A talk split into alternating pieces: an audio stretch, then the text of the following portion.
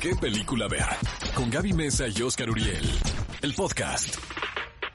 Cinéfilos, estamos de regreso aquí en ¿Qué película ver? Un programa de Cinépolis por XFM 104.9. Y bueno, seguramente este tema ya lo vieron mucho en redes sociales, pero continúa causando algunas dudas, incertidumbre, así que aquí queremos compartirles todo sobre cómo está funcionando este paulatino regreso al cine, a las salas de Cinépolis. Como saben, en algunos estados de la República Mexicana ya pueden encontrar algunos Abiertos. Será cuestión de que revisen la cartelera de su ciudad en donde ustedes vivan y bueno, paulatinamente, poco a poco, irán reabriendo también las diferentes salas de Cinépolis en nuestro país, dependiendo de que, bueno, las autoridades den luz verde. Pero lo más importante es contarles a todas las personas que ya se sientan seguras, que quieran volver a vivir una experiencia en una sala de cine, cuáles son las medidas que Cinépolis está tomando para que tú te sientas lo más seguro y lo más protegido posible. Se van a cumplir todas las medidas y todos los protocolos. Por ejemplo, desde el inicio, nosotros te recomendamos y lo mejor será comprar los boletos a través de la aplicación, que ya pues esta aplicación tiene varios años funcionando. La verdad, yo tengo algunos años comprando de esta forma mis boletos para las diferentes funciones pero también en medidas generales todo, todo, todo, todo el equipo de Cinépolis, llamados con mucho cariño Cinepolitos, van a tomar todas las precauciones desde traer su cubreboca, caretas, estar sanitizando sus manos constantemente. En la dulcería tendremos algunas cajas abiertas, otra cerrada, una abierta, otra cerrada, para así evitar la aglomeración. Además de que en el suelo habrá unos señalamientos muy claros de sana distancia para que sepamos perfectamente dónde nos vamos a parar y así mantener nuestra sana distancia de las demás personas, de los demás cinéfilos que estén comprando sus palomitas. Pero bueno, más adelante les seguiremos compartiendo más medidas para que vean que realmente estamos haciendo todo para que el regreso a Cinépolis sea lo más seguro y lo más cómodo posible para todos ustedes. Amigos, si queremos aclarar muchísimas dudas, pero lo más importante es decirles esto, que se va a mantener la circulación de aire y sanitización profunda de coderas, portavasos y descansabrazos. Esto entre función y función sanitización profunda de salas, sanitarios, lobbies y puntos de venta para que ustedes se sientan seguros, se sientan en confianza, ¿no? Y disfruten la película. Oye, Gaby, fíjate que no se puede uno ir porque luego luego empiezan a fallecer, ¿no? Así Ay, qué dramático, pero sí. Bueno, Ian Holm, que es un gran actor de verdad, o sea, probablemente el público lo, lo, ubique más por Alien el octavo pasajero o El Señor de los Anillos de Peter Jackson en la trilogía.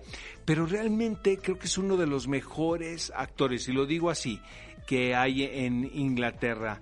Hay un Rey Lear de él, por cierto, producido por la BBC y desde mi punto de vista, Gaby, yo creo que es la mejor interpretación de este icónico personaje de William Shakespeare. Eh, es una triste noticia, tenía 88 años de edad, ¿no? La verdad, y yo creo que el público lo va a recordar por ese personaje en la película de Alien el octavo pasajero, ¿no? Que es memorable.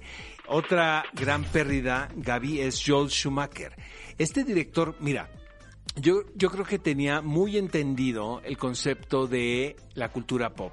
Probablemente no sea el mejor realizador, ¿no? Que hayas visto. Pero en algún momento, sobre todo en la década de los 90, creo que entendió muy bien lo que el público quería. Eh, fue muy criticado por parte de los especialistas, pero dirigió películas como Batman Forever, Batman and Robin, que no gustaron mucho al público por cierto, pero The Lost Boys, Falling Down, Phone Booth y 8 milímetros. Oigan, cinéfilos, y continuando un poquito eh, con estas medidas que les vamos a platicar ahora que ustedes se sientan seguros de regresar a las salas de cine en Cinépolis, yo creo que una de las primeras cosas que destacaron cuando comenzó a correr esta información en redes sociales fue la nueva capacidad o ocupación de las salas, por así decirlo, porque una de las bases o de las reglas claves a seguir, pues es la sana distancia y evidentemente tal vez estábamos acostumbrados a ver una sala llena, a sentarnos al lado de una persona quizás desconocida o de nuestra propia familia, pareja y demás. Sin embargo, ahora mismo, si ustedes entran a la aplicación de Cinépolis para comprar un boleto, podrán ver que no todos los asientos están disponibles. Y no es que ya muchas personas los hayan comprado o que estén ocupados, sino que están específicamente creada esta distancia y estas ocupaciones para que cada persona tenga su espacio, ya sea hacia adelante, hacia atrás, hacia los lados también, de tal forma pues que no haya un contacto. Y bueno, lo queríamos compartir para que ustedes estén de primera fuente en este programa de Cinépolis, enterados también de cómo funcionará dentro de una sala de cine. Oye Gaby, y los cinepolitos van a buscar tener el menor contacto físico, amigos, por lo que usarán guantes, cubrebocas y caretas en aquellos lugares en donde haya manejo de alimentos, mientras van a usar cubrebocas y guantes en otros puntos también. Exactamente.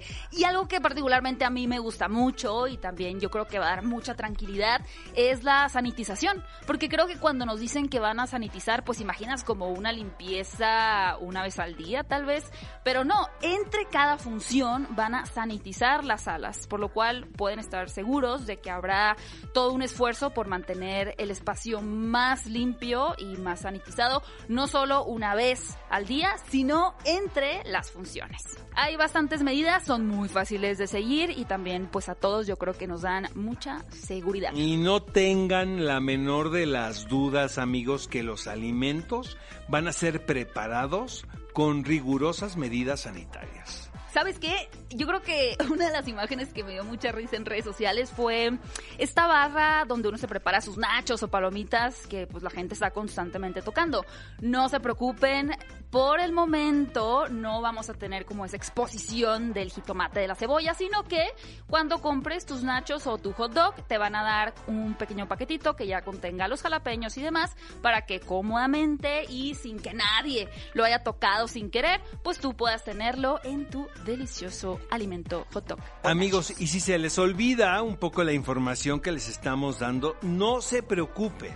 Todas estas medidas están explicadas de forma clara y concisa en los complejos, en cada cine. Hay materiales en puntos de venta, señalamientos en el lobby, en los sanitarios, en las entradas y salidas de las salas. En todos lados. Oye, Oscar, a ver, creo que tu Batman o el Batman de tu generación, corrígeme si me equivoco, estás por favor. viejo, gracias. No, no, pues a mí me da la impresión de que fue Michael Keaton. ¿No fue Michael la Keaton verdad, el sí. Batman? Mira. Eh, mi Batman favorito obviamente es el Caballero de la Noche, o sea, Christian Bale. Me parece fantástico, pero si me preguntas en un aspecto personal, sentimental, pues es Michael Keaton. Yo recuerdo, Gaby, la primera vez que vi a Michael Keaton en el cine interpretando a Batman, nunca se me va a olvidar. Me pareció tan espectacular. La música de Prince, Kim Basinger, Jack Nicholson haciendo al guasón, un guasón muy particular, ¿no? Que él todavía sigue afirmando que es el mejor guasón. O sea, para Jack Nicholson, él ha sido el mejor guasón. Pues en su mente, porque yo creo que el mejor guasón, pues es Joaquín Phoenix, Sí. punto. Yo pensé com, que ibas a decir que MX, Heath Ledger.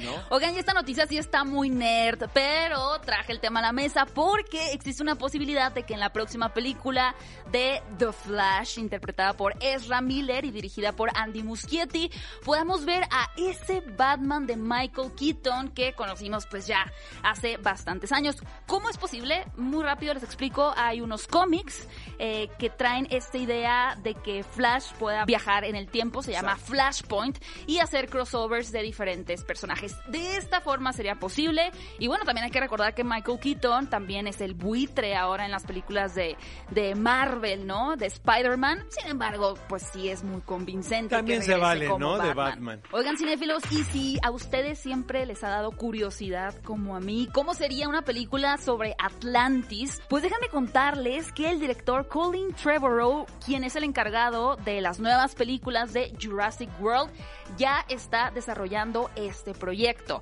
Muy importante también destacar que no se trata de una producción de Disney, es una producción completamente aparte y después de haber visto lo que se hizo con Aquaman y lo bien que se ven los efectos especiales en el agua, creo que una película de Atlantis ya es posible y bueno, yo estoy muy emocionada. En cuanto tengamos más información, aquí se los vamos a compartir en qué película ver. Oye Gaby, de todas las películas que vienen en el calendario de estrenos, ¿cuál es el título que más se te antoja? Black Widow, la verdad, sobre Wonder Woman. A mí Wonder Woman 1984. Es la que más se te antoja. Yo creo que va a ser, eh, eh, o sea, un hitazo, la verdad. Es que yo siento que Marvel no lo hizo bien con Capitana Marvel y esta es como su segunda oportunidad de reivindicar el que una heroína, sobre todo ahora tan conocida, pueda sostener esta nueva fase. Ve a Cinépolis y utiliza el hashtag qué película ver. Escúchanos en vivo todos los sábados a las 10 de la mañana en ExaFM 104.9.